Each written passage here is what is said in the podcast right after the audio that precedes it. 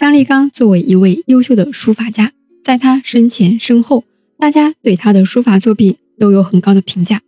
在当时啊，很多文人的笔记作品里面都有对姜立刚书法的点评。像天一阁的主人范钦，他在自己的评书《兖州山人稿》中这样评价姜立刚的书法：陈洪以来，上正书，姜立刚端正凝重，是故号之别名宗羲。书法好，绘画也好，不是喜欢游历山河吗？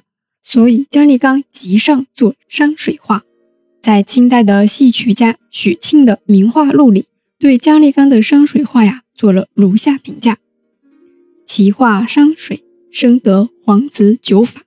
黄子九就是黄公望，这个评价很高啊。黄公望哎，说姜立刚深得黄公望的笔法。另外呢，在汪克玉的《珊瑚网》一书中，也记录了姜立刚多幅的字体山水画。哎，大家都那么喜欢他的书法。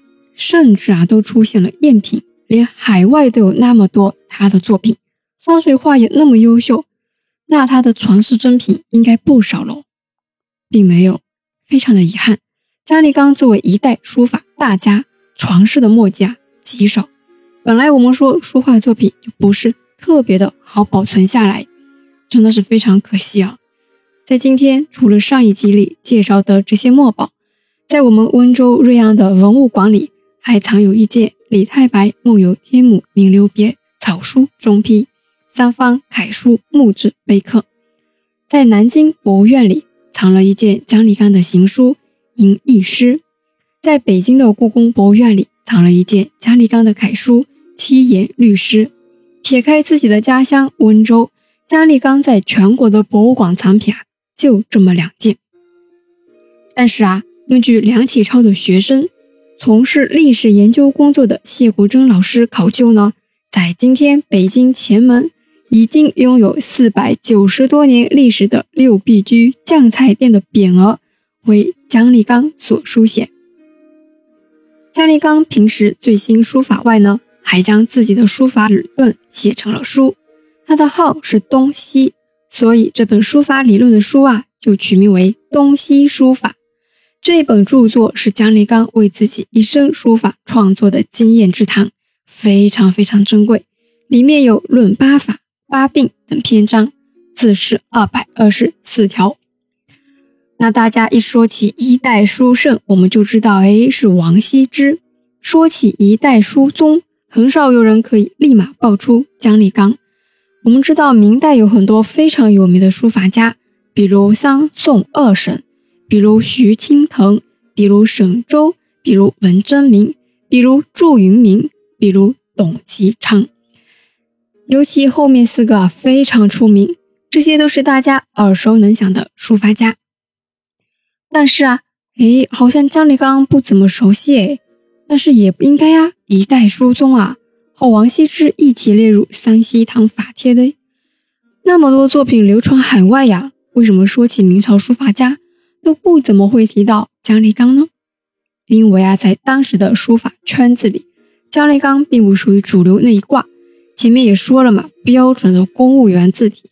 另外呢，他的书法也比较偏向继承前辈们的字体那一挂，所以呢，就没有被纳入书法中心圈，就有那么一点点边缘化了。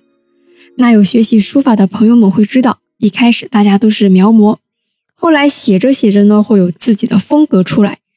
你看，宋徽宗赵佶就出来了自己的瘦金体，然后弘一法师后面写着写着也出来了自己的书法韵味。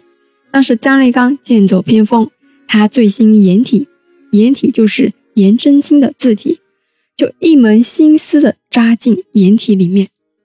除此之外呢，还把端楷发挥到了极致。